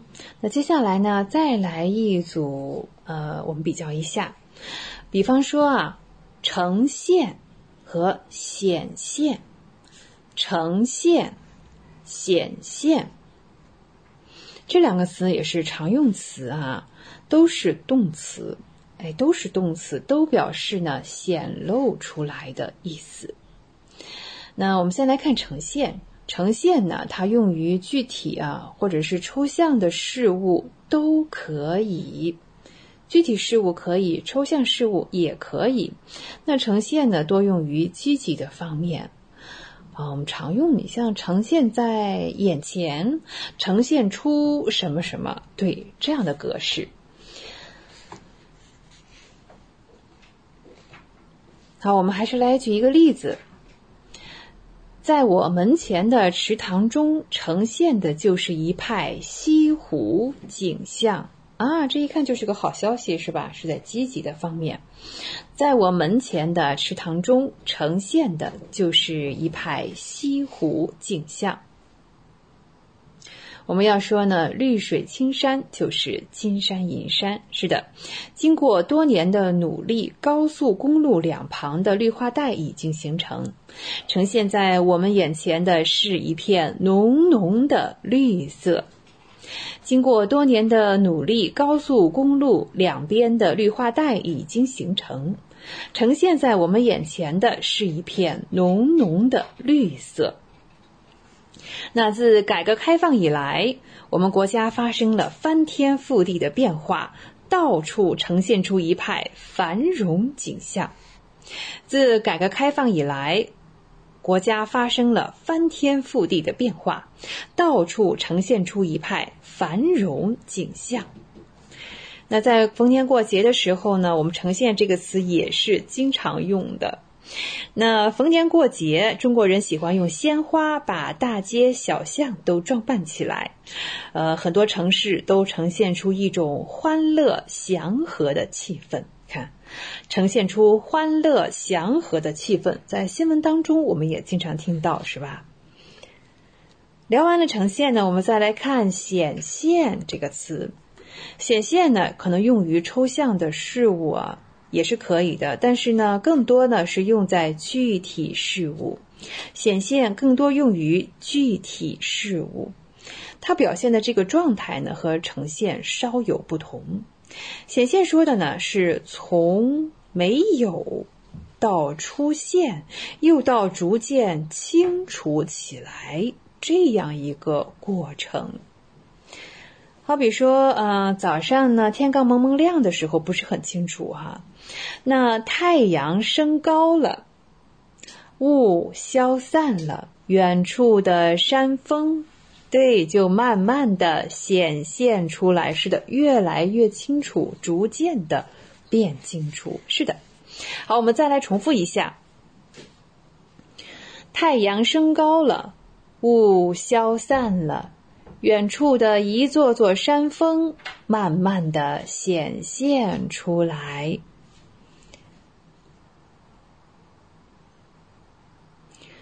我们刚才聊的呈现啊，大多用于积极的方面。那显现呢？呃，是两者都可以啊，它可以是积极的，也可以是这个反向的啊，负面的。比如说呢，随着经济的快速发展，水、土地、矿产等资源不足的矛盾日益显现出来。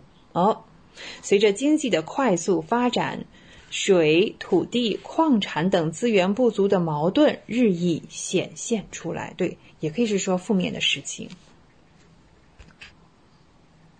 好，关于呈现和显现啊，我们比较到这里。开始呢，我们比较的是异常、反常，现在是呈现、显现。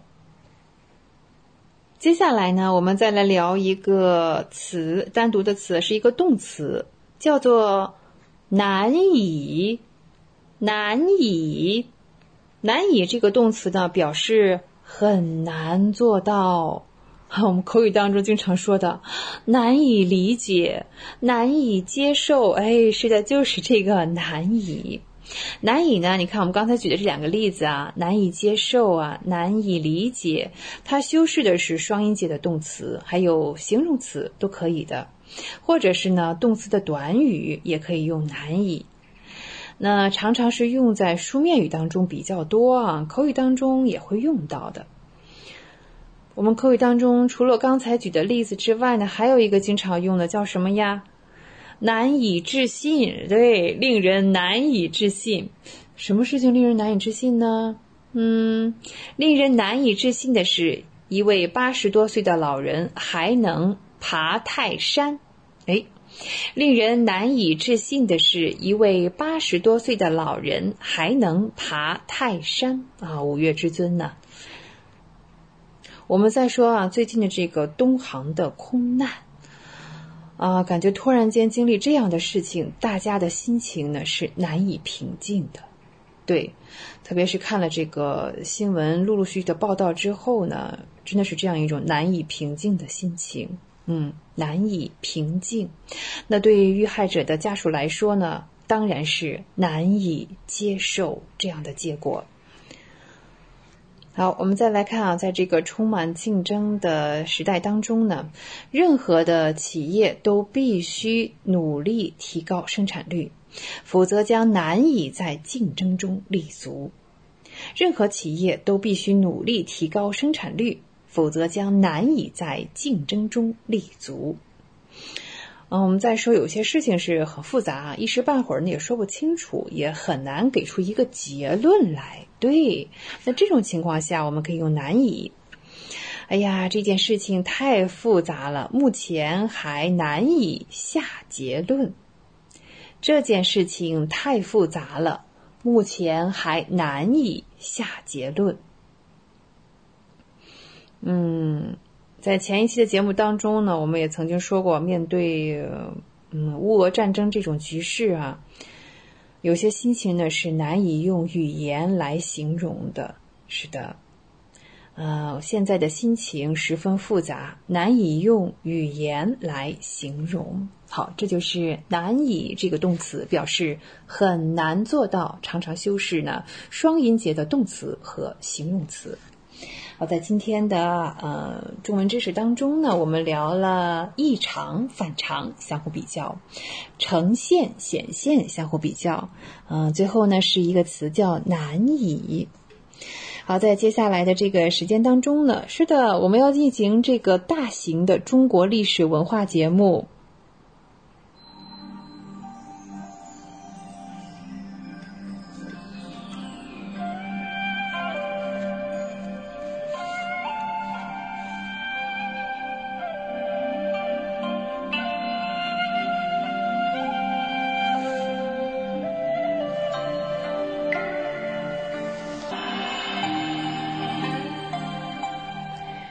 在上一期节目的这个小单元当中呢，呃，我们还是在继续着明朝的历史文化。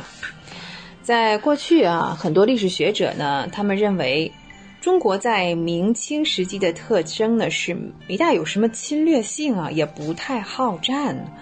嗯，比方说你像闭关锁国呀，文官执政啊，啊，我们古代还有这样一句话叫做“好男不当兵，好铁不打”。钉这样的谚语，那其实呢，在明朝的前期，几位皇帝呢，也是有力的用他们的作为驳斥了这样一种观点啊。洪武帝呢，之前呢是将呃元朝的这个大批的军队啊都挥入了弥下，在他的统治之下呢，中国的边境有力的向外扩张。到洪武帝去世的时候呢。呃，明朝的国土呢，已经控制了通往中亚的大门，以及呢，一直到东北松花江北边的草原和这个辽阔的边地啊，重新获得了中国南方诸省的控制权。后来的永乐帝呢，也延续了明朝建立者的政策。永乐帝先后五次率兵亲征。在戈壁滩与蒙古人作战，他还呢下诏进入了越南。此后的二十年间呢，嗯，怎么说呢，把越南收为了中国的一部分哈。其实回顾一下呢，越南这个现在这个国家哈，在公元前的一百一十一年一直到。公元的九百三十九年，一千多年的时间当中，一直都是中国的一部分啊。这是为什么？现在看越南文化啊，很多跟我们有相似的地方，他们的衣着打扮啊，传统的服饰也是这样子。另外呢，还说回明朝啊，永乐帝的另外一项壮举呢，是在呃一四零五年到一四三三年，向东南亚，你像印度啊。阿拉伯海湾和东非派遣了舰队，舰队呢是由当时的三宝太监郑和来率领的。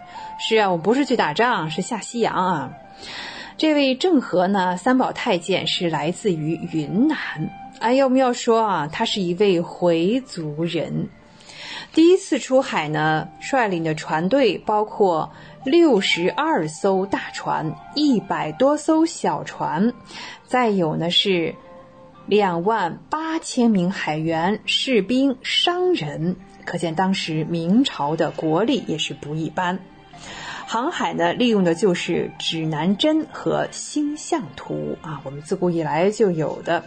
同时呢，采用了阿拉伯商人的海上航线。那远航的主要目的啊。嗯，一说是贸易，其实也不是贸易啊。应该说呢，很多这个官员是利用这个机会啊，狠狠的捞了一笔啊，富了起来。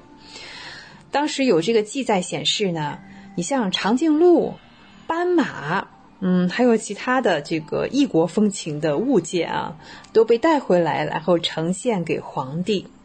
相反呢，我们来看这个远航的目的啊。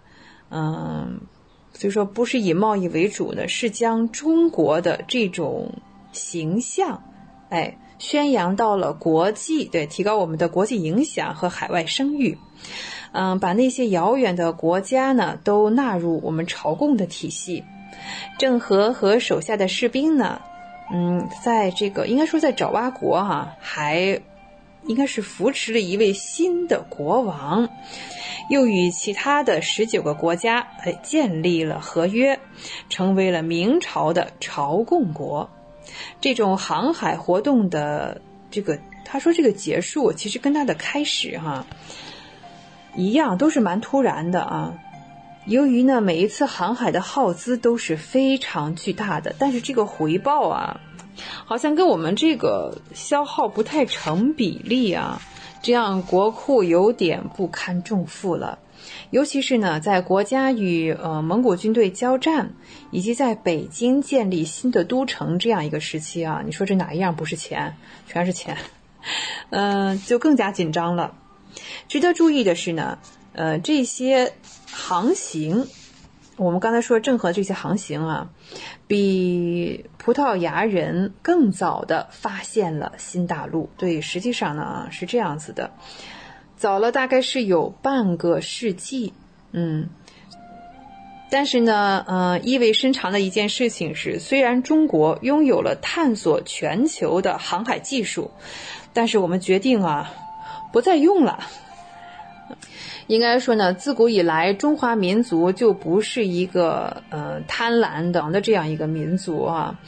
嗯，但是呢，你要到了西方人，从葡萄牙人来说啊，他们出海去远航啊，一定是抱着某种目的，或者是侵略啊，或者是为了获得某种利益啊。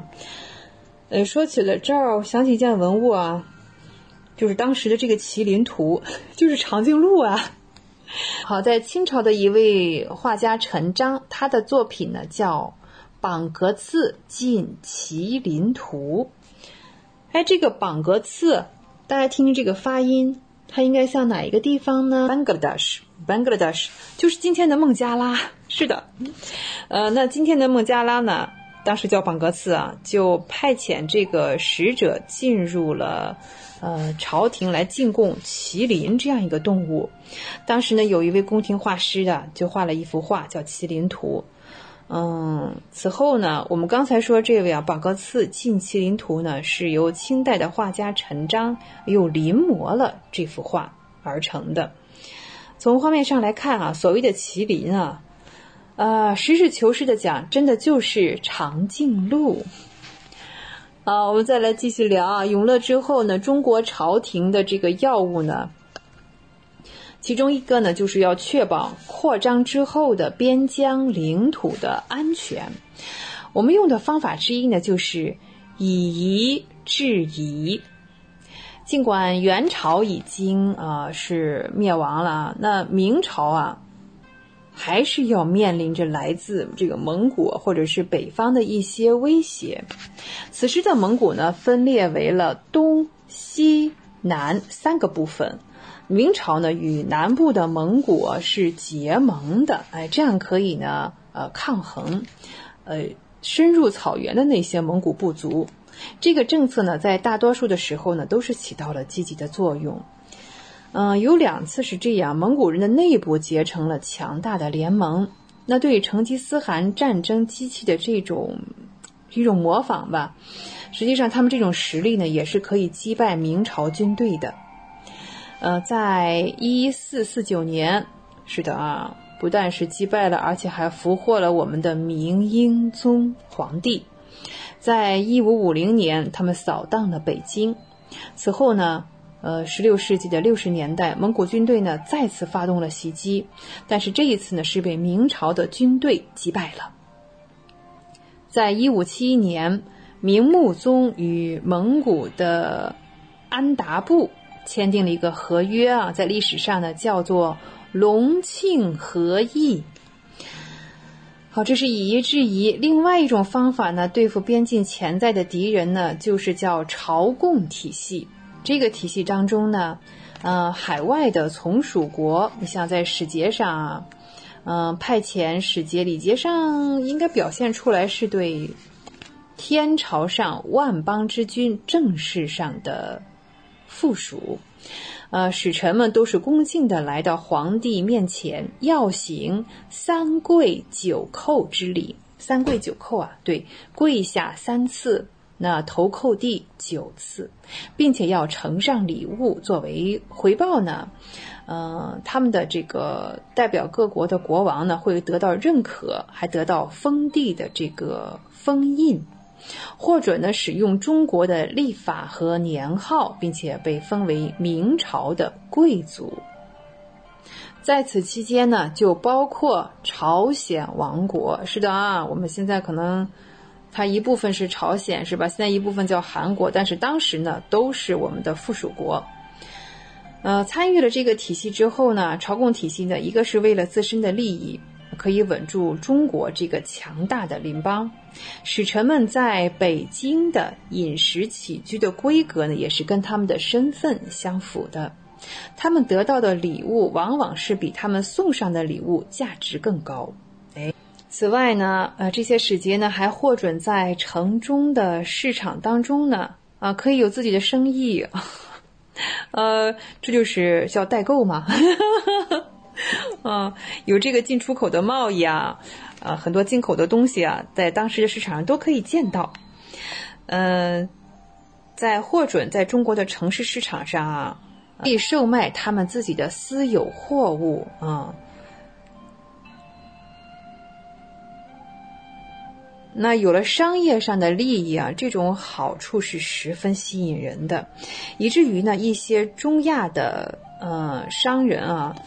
他们会虚构啊，捏造出的这个这个国家，然后自称他们自己是这个国家派来的使者，啊，以此呢来就是嗯正八经的，就是一本正经的胡说八道啊，为了在中国赚钱哈。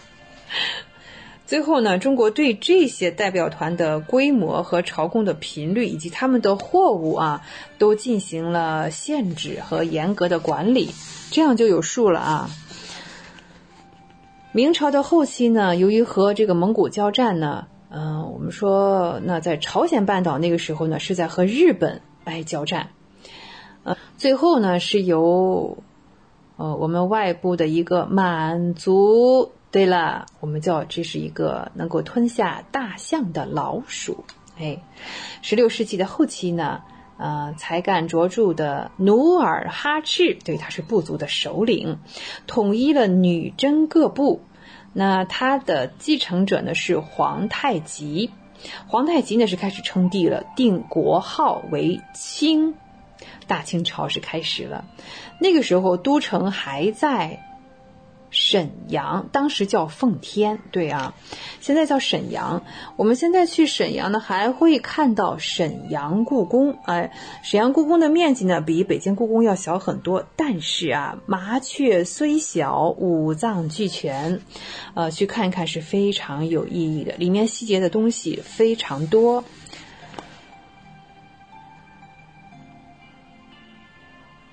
那满清的政权建立呢，实际上呢。还是建立了一套儒家的行政体系，看包括六部啊、监察机构啊、其他的汉化的机构。嗯，这个时期呢，明朝的叛乱四起了，呃，官兵们是节节败退，那满族人呢就入关了，呃，他们觉得自己才是儒家秩序的守卫者，哎，有意思吧？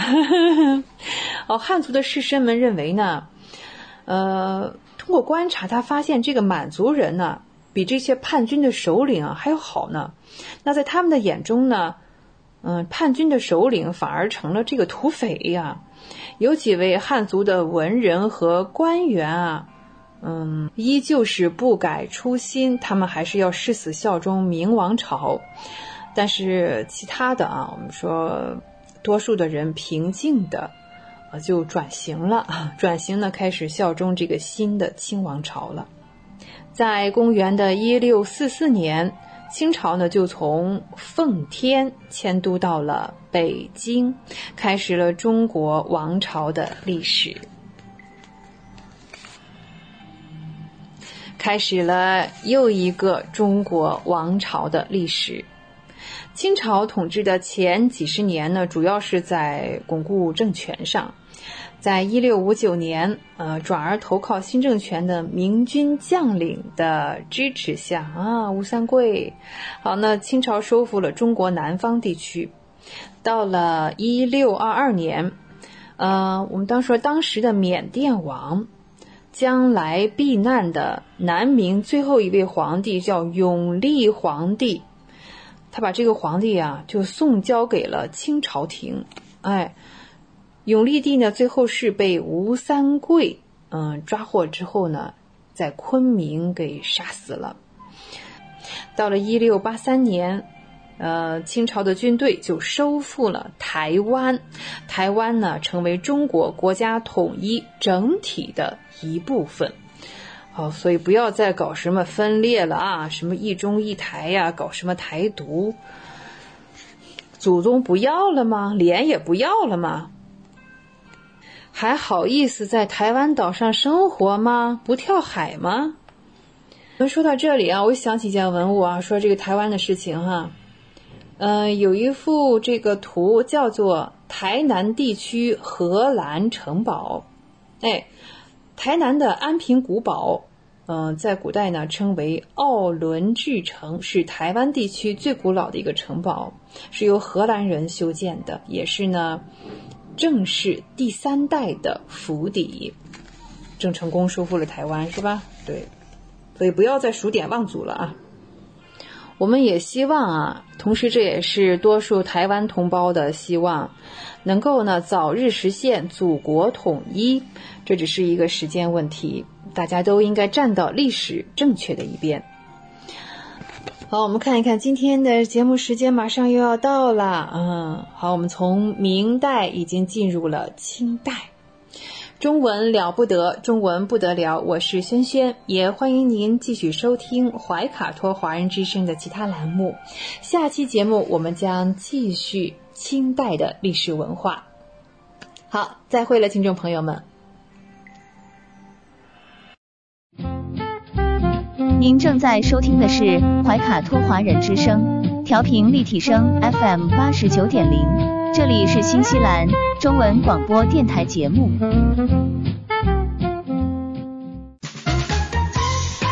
娱乐八卦聊一聊，吃瓜群众闹一闹。怀卡托华人之声中文广播，文艺模范生潇潇主播，每周六新西兰夜间九点整，带您一同。笑谈风云，吃瓜不姓瓜，快乐你我他，造谣键盘侠，得法制裁他。哈喽哈喽，瓜友们，大家好呀！这里是吃瓜群众们的 FM 八十九点零，怀卡托华人之声中文广播电台笑谈风云，我是你们的瓜主潇潇同学。所谓人在家中坐，瓜事儿无限多。今天你们的派瓜员又来给大家送瓜来啦，瓜友们。前段时间呢，花主看了一个金晨小姐姐的采访。采访中啊，记者问金晨小姐姐，当初刚入娱乐圈的时候，你的经纪人有教导过你什么吗？而金晨小姐姐的回答却是惹来了一片骂声。那究竟是怎么回事呢？其实这件事情呢，追根究底，让我们来听一下金晨小姐姐她回答了什么。她说：“我的经纪人当初就教导我说。”千万不要偷税漏税，不要做违法乱纪的事情。若是这件事情放在平常，那他的回答呢？虽然不严谨，倒也是无伤大雅。可是近期这时间点不对呀，他的这个回答呀，不免让人觉得，嗯，你这是在暗戳戳的隐喻某些人吗？于是乎。金晨小姐姐呢，就带着她的回答冲了一波热搜，也经受了一番网友们口水的洗礼。但在瓜主看来呢，金晨小姐姐这次的这波操作啊，会经受到网友们口水的洗礼，她可谓是一点都不冤呐。回顾一下最近的娱乐圈，啊，最大的一颗瓜，无非便是我们的伴郎专业户邓伦小王子。好，好。居然也偷税漏税了。回顾一下金晨小姐姐这边，有道是墙倒众人推，这会儿你去踩一脚，最多呢被人批说一句蹭热度，倒也没什么。蹭热度的人多了去了，为何只有金晨小姐姐让人觉得如此刻意呢？答案其实很简单，因为邓伦和金晨他们两个人有过那么一段。且是百度百科都能搜到的那一种。当初两个人在一起的时候呢，两个人都不是非常的火。后来两人呢也突破了事业瓶颈，走向了人生巅峰。但在此之前呢，两个人就已分道扬镳了。而且啊，就从他们在社交网站上发的帖子来看，两个人呢应该也不是好聚好散。后期不能说是剑拔弩张吧，关系上啊。和最熟悉的陌生人相比呢，应该还要再差一点。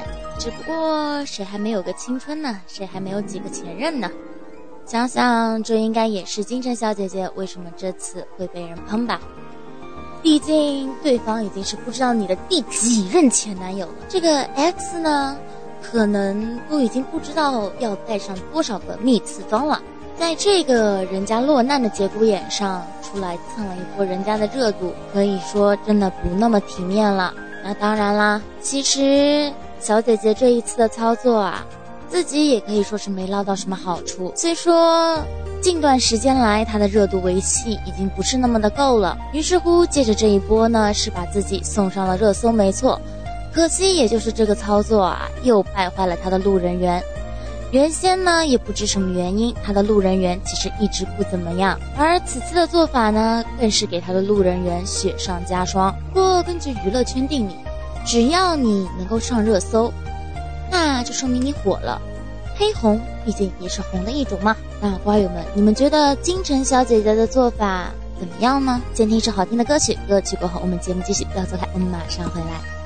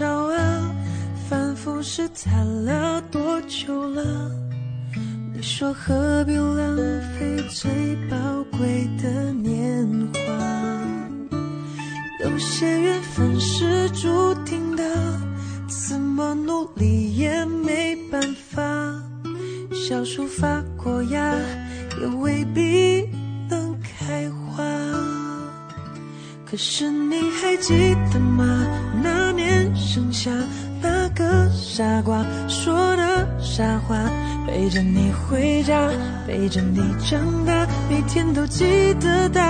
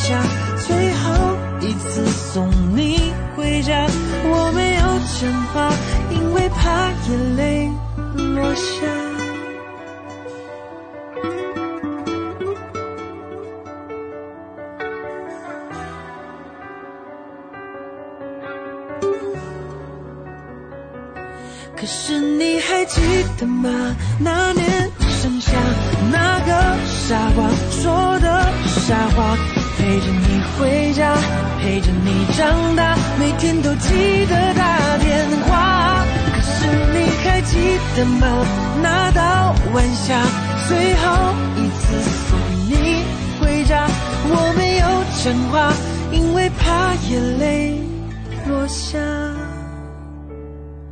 我没有讲话，因为怕眼泪落下。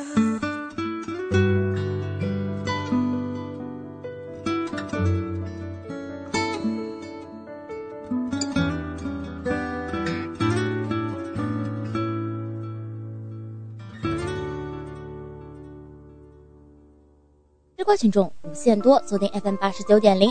怀卡托华人之声中文广播电台《笑谈风云》，Hello Hello，瓜友们，大家好呀！我是你们的瓜主小小同学。那既然刚刚我们都已经讲到了金晨小姐姐的问题，那是金晨小姐姐进入这场舆论风波的，便是近期在舆论风暴中心，也是二零二二年自开年以来第一个翻车。并且啊，令人大跌眼镜的男艺人。那近年来呢，男艺人翻车，无外乎是纵欲过度。而当邓伦塌房登上热搜的时候，就直接都惊了。点开一看，哦，偷税漏税，看来是脑子一时没清醒啊。说倒是明星塌房，两个主要原因，一个税，一个税。而像我们伦哥呢，便是。第二个税，那瓜主在这里呢，先给大家大致捋一下这件事情究竟是怎么回事。那三月十五日下午五点十一分的时候，新华网在自己的官博发布了这样一条动态，并且艾特了邓伦偷逃税的超话话题。那三月十五号呢，上海市税务局第四稽查局根据税收监管中的线索，经税收大数据进一步分析，发现邓伦涉嫌偷税逃税。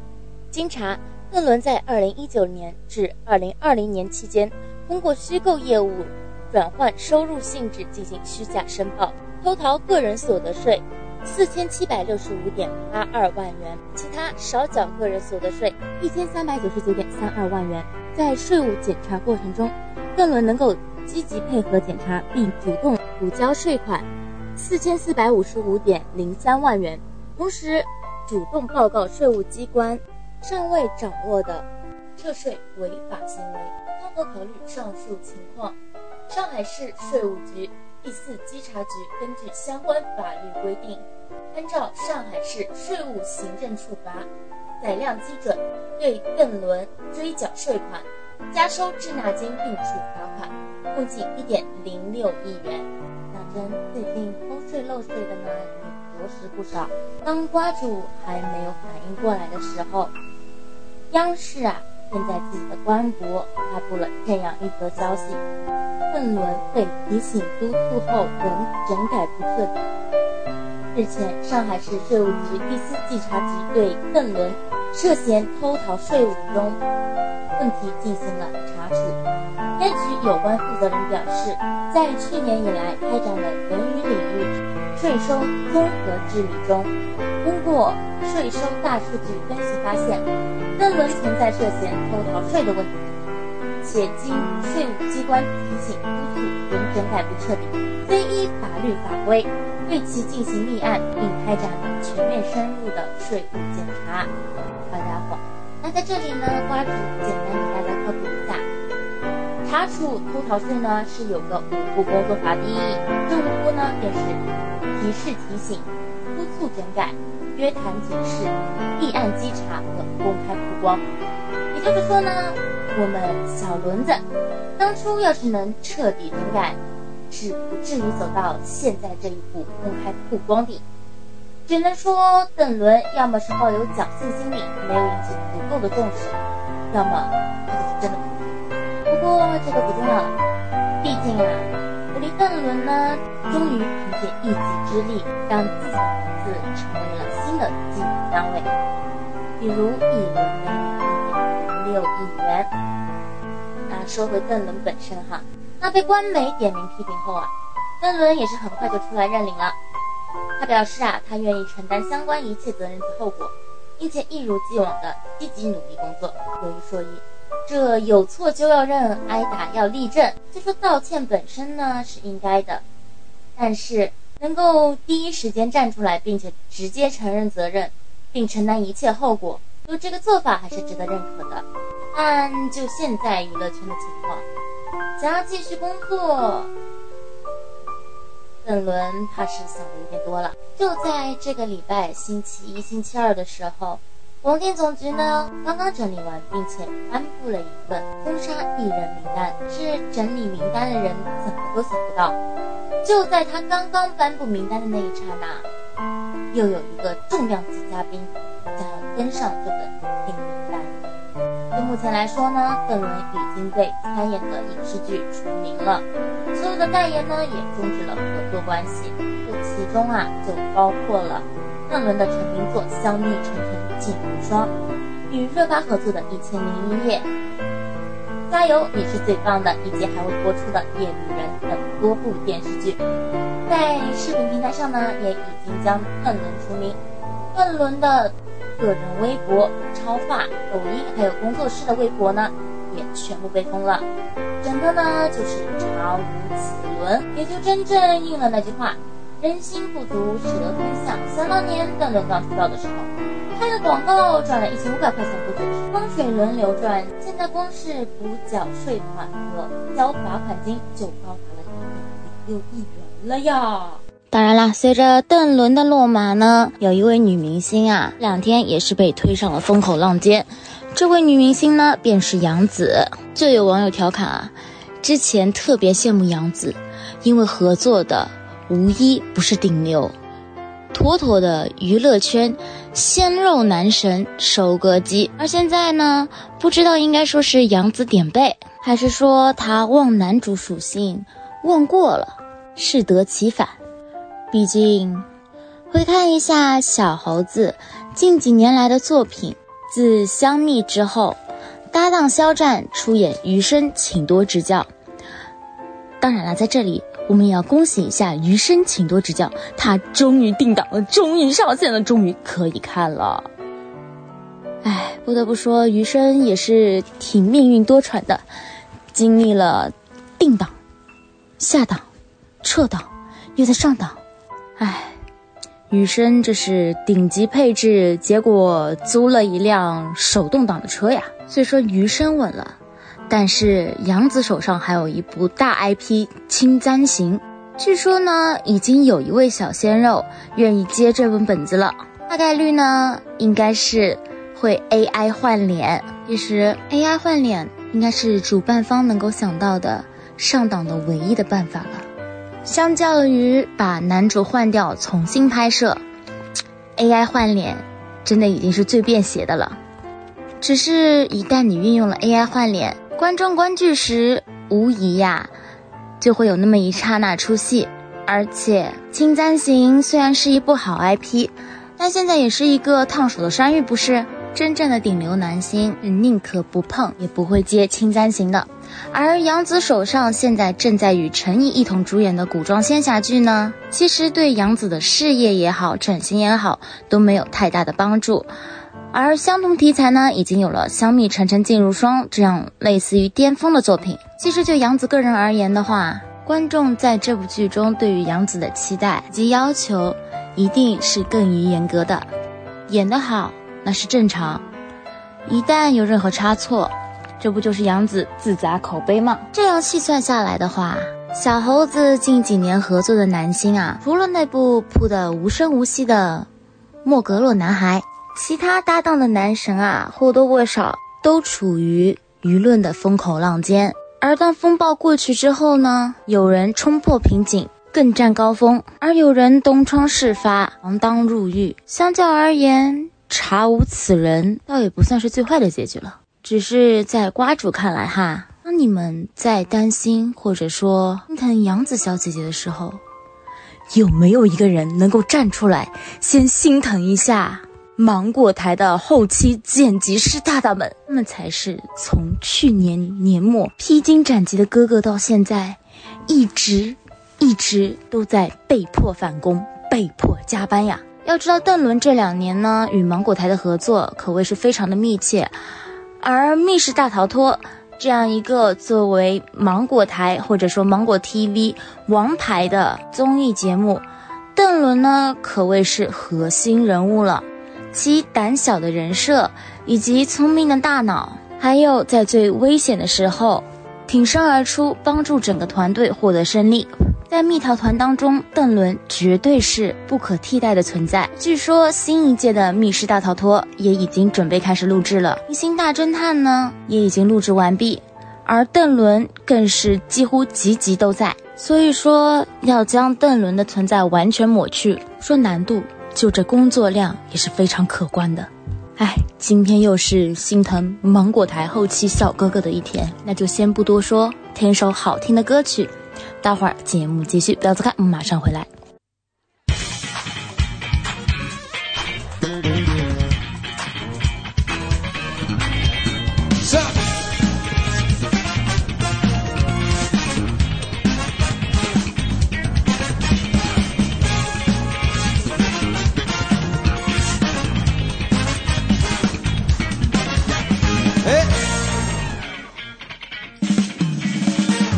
北京开往莫斯科的快车，越过西伯利亚伏尔加河，穿过施华洛奇的森林，来到迷幻的克林姆林宫，来自列宁格勒的牛仔，我有一把托尼卡吉他，加加林的火箭还在太空，托尔斯泰的安娜卡列尼娜。凯宾斯基、柴可夫斯基、卡车司机、出租司机、拖拉机司机，伊万诺夫、巴甫洛夫、巴巴罗夫、塔什诺夫、罗里罗索夫。达拉多瓦、大多娃娃、人参娃娃、葫芦娃娃、库尔尼克娃。德约科维奇、尼古拉奇、费多罗维奇、各种乐器，Russian disco，Go，Come on。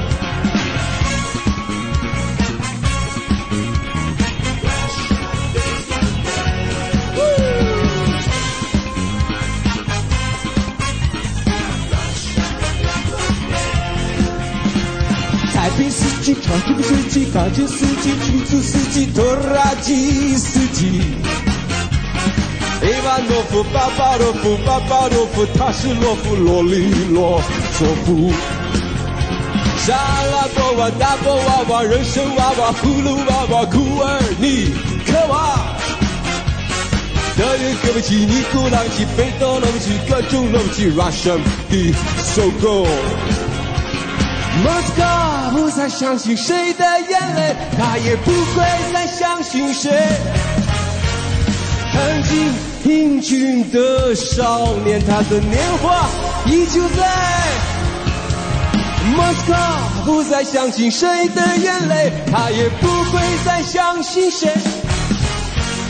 曾经安详的旋律，当花瓣离开花朵。